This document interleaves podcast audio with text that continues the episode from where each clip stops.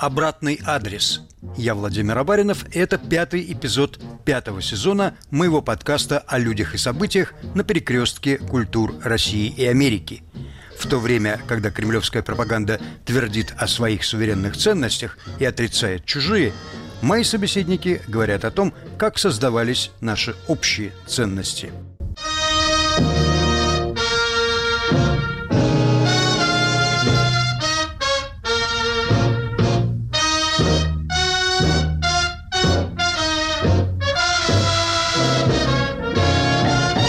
Поводом для этого эпизода стал российский шпионский сериал «Русские». Его авторы говорят, что это ответ на сериал «Американцы». Вот мы и постараемся сравнить, а заодно и вспомнить историю жанра. Моим собеседником будет историк, любитель и знаток жанра Любовь Куртынова. Фильмы про шпионов никогда не выходили из моды ни в Америке, ни в Советском Союзе – но если в конце 40-х, в 50-е их делали всерьез, то в 60-е в них появился явный иронический оттенок. Это понятно. В США это была реакция на макартизм. Red Scare, красная паника, прошла. В Голливуд вернулись либералы, изгнанные оттуда в годы охоты на ведьм, и стали высмеивать былые страхи. Общественное мнение тоже повернулось. Телесериал 87 года «Америка» «Америка через Кей вместо Си», в котором показаны прелести советской оккупации США, был раскритикован американской прессой как неправдоподобный и подрывающий советско-американские отношения, а также втаптывающий в грязь ростки перестройки. Телекомпания ABC намучилась с этим сериалом. Советское правительство угрожало закрыть бюро ABC News в Москве. В готовый фильм вносились спешные поправки. Бюро не закрыли, но и фильм успеха не имел для паники и для алармизма Начать надо, наверное, с этого. У американцев были все основания. 50-е годы – это не просто Red Scare, это ужас перед ядерной бомбой. Детей учили в школах прятаться под парты, в случае чего. Это все было очень серьезно, совершенно не в шутку. Это был реальный страх перед советской угрозой. Но, тем не менее, я хочу сказать, что в 60-е годы, когда на самом деле, казалось бы, страх перед бомбой, страх перед Советским Союзом должен был бы только возрасти, в результате Карибского кризиса. В 50-е годы еще ведь не было никакого кризиса, не было прямого столкновения, не было прямого ужаса. А в 60-е уже был Карибский кризис, и это было уже серьезно, и многие считали, что мир стоит на пороге войны. Но, тем не менее, в 60-е годы Голливуд и вообще западный кинематограф внезапно оттаяли, и начали снимать поразительно остроумные фильмы про русских и про советских, и ту же самую Бондиану. Может быть, это был шаг от пропасти, инстинктивно пятились? Раз уж мы ничего не можем с этим сделать, давайте защищаться смехом. Что смешно, то не страшно. Давайте расслабимся и пошутим. Вот я хочу поэтому вспомнить фильм «Русские идут», который не шпионский фильм совершенно. Это комедия, откровенная комедия. Сюжет, вообще-то, очень простой. Русская подводная лодка садится на мель недалеко от какого-то курортного городка на побережье США. Их сначала все боятся, а финальный кадр – это и русские, русские матросы, и американцы – совместно спасают какого-то маленького пацана, который залез на крышу церкви, вот там сорвался и вот-вот грохнется. Очень трогательно. Все это сделано, и прекрасно сыгранные роли и русских, и американцев, все это сделано замечательно, и комедия получилась совершенно как бы такой не натянутый. Это все очень естественно выглядит, что русские, да, ну они такие немножко смешные. Но американцы тоже хороши, они тоже вот чуть что сразу с дробовиком на улицу и давай это, организовывать милицию. Замечательный фильм, я считаю. 66 год, режиссер Норман Джуйсон. Потом он снял «Иисус Христос. Суперзвезда». С большим вкусом сделан фильм с очень-очень точно расставленными акцентами. А «Бондиана» — это отдельное явление. Это, конечно, была прекрасная серия. Пока они начали всерьез показывать душевные переживания Джеймса Бонда и трагедию из этого делать. Советских людей в роли врагов там показывают, пожалуй, только в одном фильме «Из России с любовью». Там, конечно, есть противные персонажи. Работники советского посольства. Они все очень противные и э, не вызывают ни малейшей симпатии. Но зато это все перекрывается красавицей девушкой Бонда. Таня Романова. Таня Романова, да, действительно, которая ради любви Джеймсу Бонду и ради любви к свободе выбирает свободу, и они вдвоем удаляются, как я помню, на гондоле под какой-то мост в Венеции. Интересно все-таки, что впереди телеги, что позади? Любовь к свободе или любовь к Бонду? Это очень интересный вопрос. Создатели Джеймса Бонда вообще этот вопрос перед собой не ставили. Это случайно так получилось. А, просто в каждом фильме должна быть красивая девушка, которая в конце фильма достается Бонду. По крайней мере, было раньше так. Когда пока Бондиана была иронической. А вообще вопрос о том, что стоит телега впереди лошади или лошадь впереди телеги, это очень серьезный вопрос. Его задавал и продолжал задавать до самой своей смерти великий писатель именно шпионских романов а, Джон Ле Карре. Мне даже кажется, что это может быть синонимы, во всяком случае близкие понятия, потому что право любить кого хочешь – это право свободных людей. Его нет у подданных диктатуры. Бондиана была в основном очень ироничным э, сериалом, где в качестве противника Бонда обычно выступал какой-то мировой злодей. Сейчас вообще модно говорить о мировом заговоре, о мировой закулисе, о каком-то глубоком правительстве. Ироническая Бондиана это все как бы предвидела и показала в ужасно смешном и нелепом свете вот эти все претензии на мировое господство. Агент 007 выполняет какую-то общечеловеческую миссию. Да, агент 007 всегда во всех фильмах выполнял задачу по спасению человечества. Я не помню точно, что именно он спасал в э, фильме «Из России с любовью», но, в принципе, вообще он всегда спасает человечество в целом. Он выступает как представитель человечества в целом против некого мирового же, общемирового зла, который угрожает всему человечеству. И это очень интересный момент, потому что ни в каких других шпионских фильмах мы этого не видим, хотя нам не мешало наслаждаться Бондом. Там была масса всяческих интересных трюков, погонь, Джеймс Бонд вылезал из костюма для подводного ныряния, целиком одетый уже в идеально сидящий на нем смокинг и лаковые ботинки, что меня особенно умилило, потому что лаковые ботинки, которые были всунуты в ласты, это замечательный момент. Я помню слова советской пропаганды о Джеймсе Бонде, что это, мол, олицетворение британского империализма, такие тяжеловесные обвинения. Британский империализм всегда умел посмотреть на себя с иронией. В этом была его отличительная черта. И Джеймс Бонд, пока из него не начали делать э, глубоко переживающего и страдающего человека, был идеальным, бегущим по лезвию бритвы, как бы воображаемым персонажем, который спасает человечество не, не, не вполне понятной угрозы полного уничтожения. Он был почти персонажем мультфильма или комикса. А как только он перестал им быть и стал каким-то вот э, страдающим интеллигентом, переживающим э, одну трагедию за другой, тут же стало понятно, что это не работает. Потому что как только из э, элегантного э, Супермена, совершенно абстрактного, сделали реального героя из плоти и крови, получилось драма, которую, в общем, смотреть не хочется, потому что там много всего такого, чего и в новостях можно посмотреть. Начинается настоящая кровь, настоящее убийство, настоящие переживания, настоящие утраты. И белоснежный смокинг уже не спасает, потому что получается тогда ситуация, которую так хорошо и так долго и тщательно описывал гений шпионского детектива Джон Ле Карре. В какой-то мере аналогом Бондианы можно считать сагу о резиденте, сочиненную отставными чекистами Шмелевым и Востоковым и поставленную режиссером Вениамином Дорманом. Первые ее фильмы 68 и 70 годов сделаны увлекательно и мастеровито, но последние, созданные теми же авторами в 82 и 86 откровенный трэш, явная деградация жанра. А ведь уже были и «Мертвый сезон», и «17 мгновений». «17 мгновений сны» — это, пожалуй, пик. И я думаю, что тут сыграл свою роль э, Юлиан Семенов, я думаю, что Юлиан Семенов просто смог продавить, он смог своим влиянием продавить э, такое качество. КГБ или советская разведка показывались в наилучшем свете. Это просто потрясающий уровень человечности, ума, изобретательности и всего прочего, ну, в лице Штирлица, например. Но противники должны быть как бы достойными, поэтому Штирлицу противостоят такие обаятельные и умные тоже, совершенно не лишенные таланта и изобретательности люди, как Стрена Мюллер, Шелленберг, Борман. Для советской публики это был действительно просто разрыв шаблона.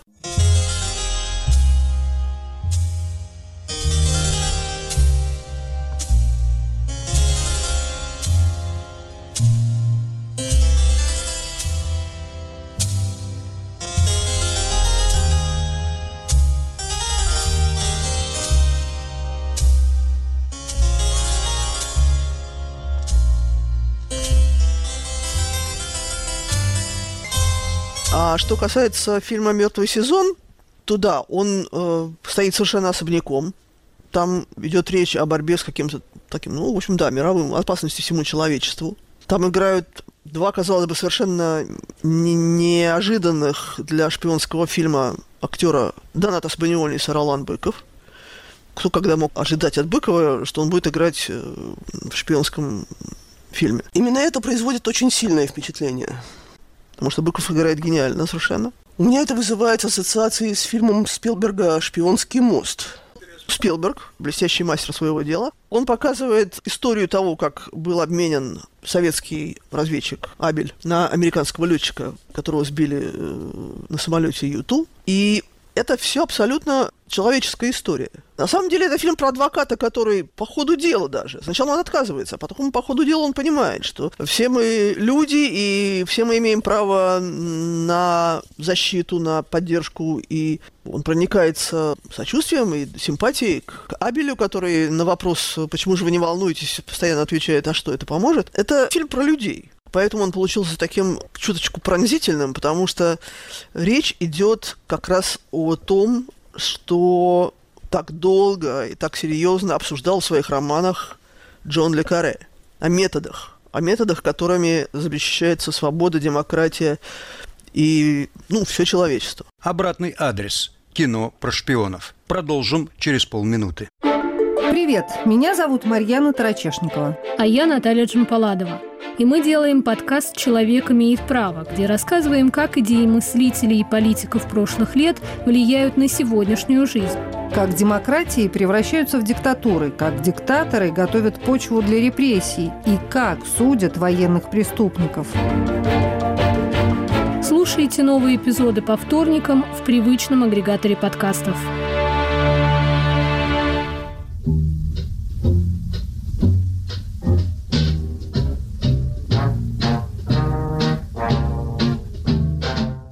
«Обратный адрес».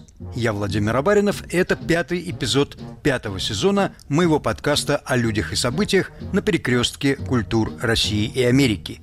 В то время, когда кремлевская пропаганда твердит о своих суверенных ценностях и отрицает чужие, мои собеседники говорят о том, как создавались наши общие ценности –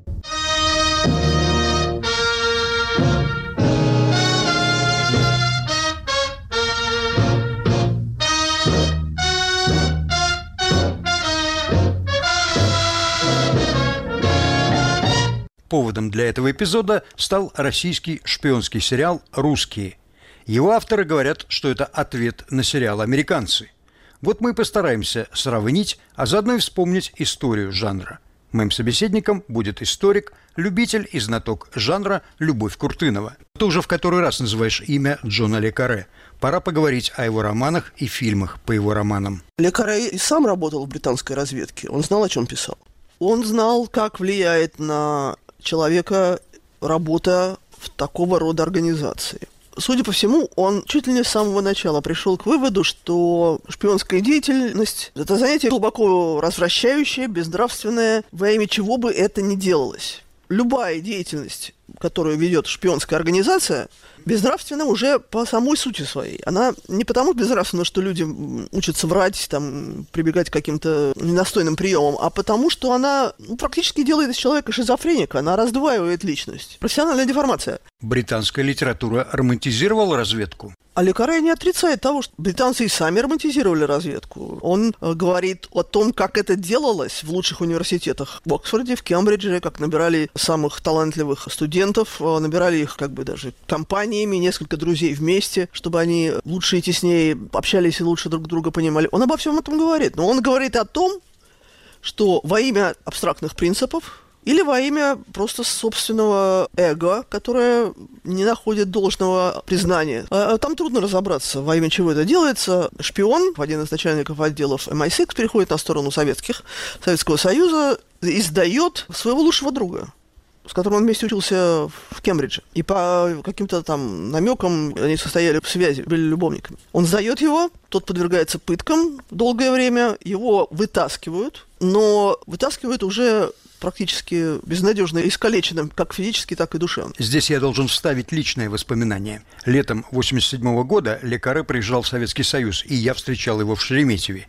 Я тогда работал в литературной газете, мне дали редакционную «Волгу» с водителем и велели взять интервью, но строго-настрого предупредили, ни в коем случае не спрашивая его про Филби. Так вот, значит, крутится диктофон, я задал уже все вопросы, какие собирался, и потом спрашиваю, а вы каких-нибудь советских писателей знаете? Он говорит, а как же, Кима Филби. Филби, как известно, в Москве написал свои мемуары и даже получил гонорар за британское издание. Но я тогда не знал, что Филби выдал Лекаре советской разведки, когда Лекаре работал под дипломатическим прикрытием в Западной Германии. Это та самая история, которую ты сейчас рассказала, но с поправками на художественный вымысел. Другой роман «Русский дом», в котором простой издатель из Лондона случайно оказывается втянут в большую игру между советской и британской э, разведками, заканчивается совершенно по-другому. Главный герой, в конце концов, решает сдать Москве государственную тайну фактически э, Британии в обмен на то, чтобы вывести из Советского Союза свою любимую женщину и ее ребенка. Вот это роман, который, наверное, должен был бы вызывать э, скрежет зубовный у любого человека, связанного с разведкой или э, силовыми структурами, потому что, в общем-то, герой совершает самое страшное, что может только быть, это, в общем, государственная измена. Он предает принципы ради своих любимых людей, ради того, чтобы спасти их.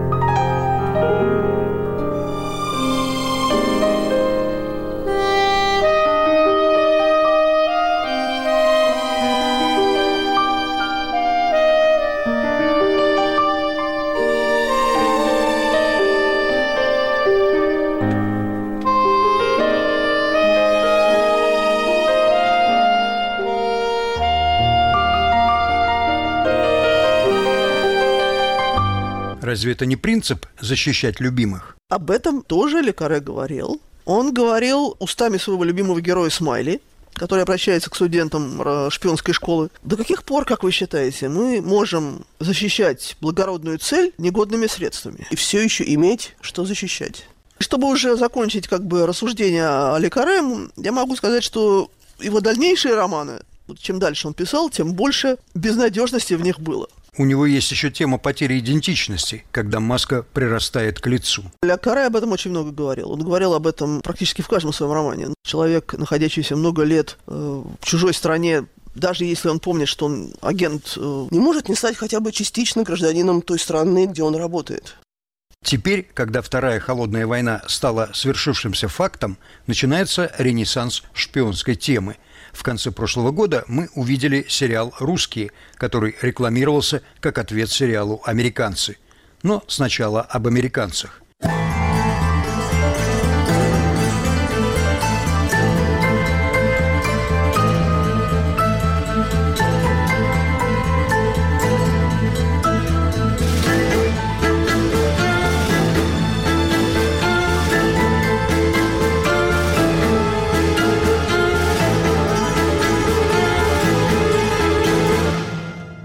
Его автор и продюсер Джо Вайсберг закончил Ельский университет и три года проработал в ЦРУ.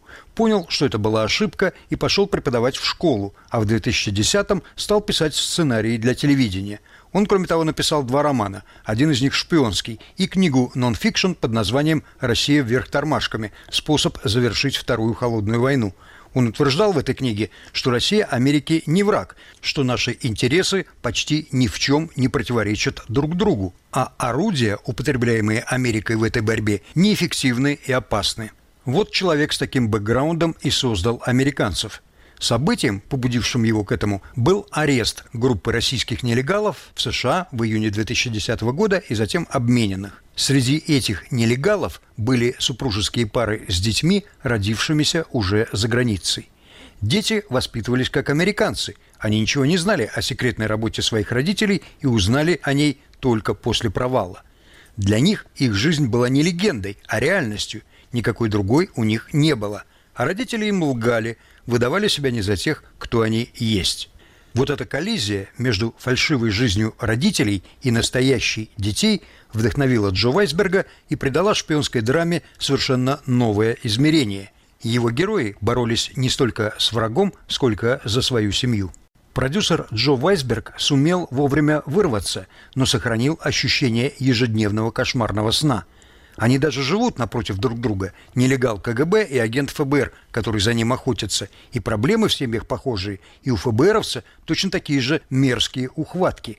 И, конечно, очень точно и к месту большая политика в телевизоре. Реальная, хочу подчеркнуть, документальная. Покушение на Рейгана, например. Мне понравилось то, что действительно тут существует момент, когда у людей возникает реальная проблема, то есть они как бы вдруг от, вздрагивают и понимают, что они родители, что у них есть дети, что вся их деятельность может иметь огромное значение для судьбы их детей. И они начинают, что называется, бороться за сохранение семьи, что чрезвычайно важно и почти несовместимо со шпионским занятием, потому что семья для шпиона это обычно прикрытие, и она в лучшем случае для удобства существует. Это как бы не вопрос. А тут этот вопрос стоит всерьез. Что делать с дочерью? Что делать с пастором? Пастор, правда, не член семьи, но тем не менее это уже убийство, ни к чему не имеющего отношения человека, совершенно постороннего, только потому, что он что-то узнал. Ну, мне бы хотелось думать, что это указывает э, на то, что отношение к шпионству как к занятию меняется вообще, и шпионские детективы, шпионская деятельность станет лишь э, развлечением для любителей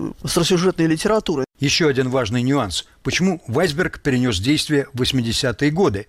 Потому что ему не хотелось разжигать заново холодную войну. Он не видел врага в России – Сначала он хотел взять 70-е, потому что ему нравились тогдашние прически и тогдашняя музыка. Но потом он решил, что президентство Рейгана, назвавшего Советский Союз империей зла, это лучше. Недаром в фильме агенты ФБР ищут связь между стрелявшим в Рейгана Джоном Хинкли и КГБ. Империя зла, это все было достаточно условно, мне кажется, потому что именно в то время, я не знаю, насколько активно действовал ЦРУ, но в России же было очень вегетарианское время, и карьера в КГБ тогда да, считалось хорошей для тех, у кого нет никаких других возможностей как-то пробиться. Теперь посмотрим, что происходит в сериале «Русские».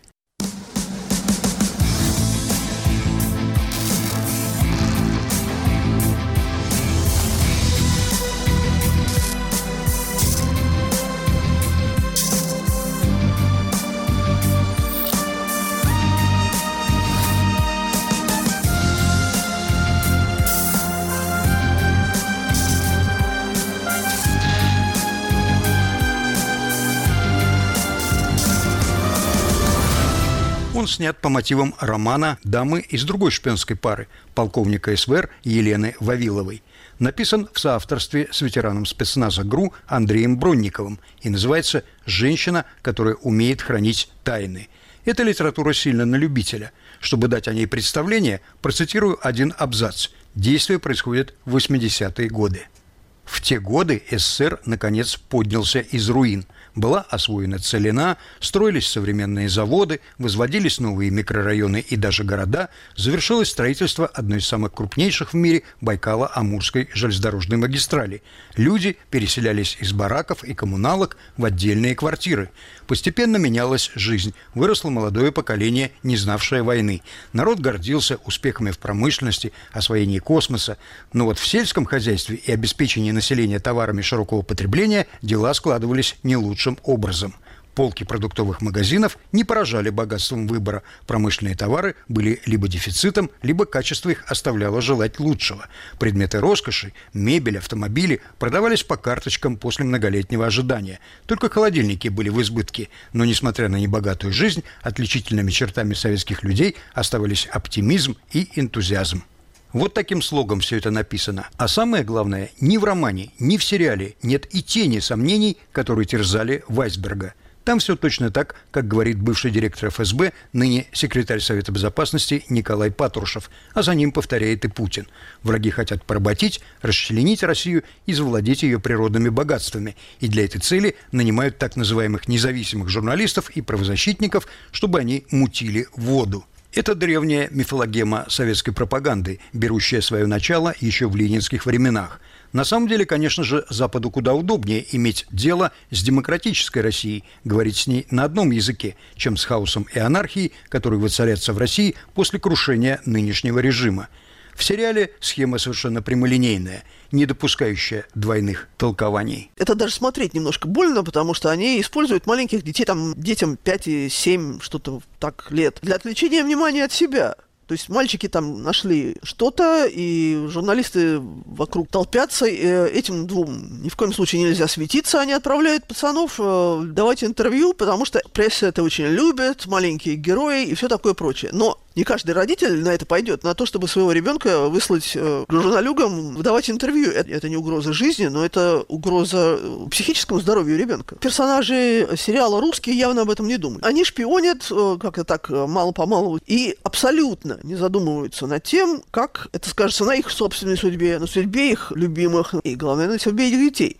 Мужа арестовывают, жене предлагают эвакуировать ее, то есть вернуть на родину через Канаду, поскольку она, по легенде, канадская гражданка, вместе с детьми, она отказывается. Она говорит, нет, я прошу разрешить мне продолжить операцию. То есть можно как бы предположить, что она это делает ради того, чтобы спасти мужа, который сидит в тюрьме. Но на самом-то деле она это делает, мы понимаем, что она это делает не ради этого. Она просто не хочет возвращаться, она совершенно одержима. Это, по-моему, единственное слово, которое тут подходит. Вот этим вот ощущением миссии, которая на нее возложена. В наши дни российских шпионов высылают из европейских стран десятками. В то же время современные технологии позволяют практически любому пользователю, умеющему пользоваться общедоступными инструментами, добывать разведданные, какие не снились никакому Штирлицу. Так нужна ли сегодня профессиональная разведка? Я понимаю, что президент России свято верит в то, что нужна. Он только ей верит, потому что сам себя лишил такого источника информации, как интернет. Но неужели и на Западе не сомневаются в ее необходимости? Я очень люблю английского писателя Терри Пратчета. Он по этому поводу высказался совершенно потрясающе, я считаю. Он сказал, какой смысл шифровать донесение, если умный противник не сможет разгадать свой шифр? В итоге ты сам не будешь знать, что твой противник думает о том, что думаешь ты, что он думает.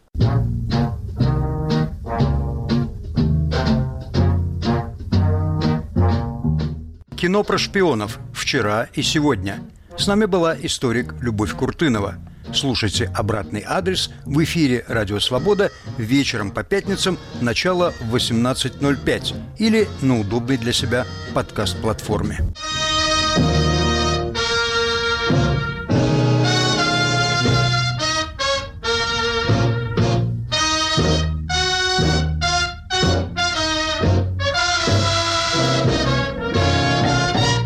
Говорит Радио Свобода. Круглосуточный прямой радиоэфир и аудиотека лучших программ и подкастов «Свободы» на YouTube-канале «Радио Свобода Live». Радио Свобода на экране твоего монитора, в твоем мобильном и в твоих наушниках. YouTube-канал «Радио Свобода Live». Твой YouTube обретает знакомый голос –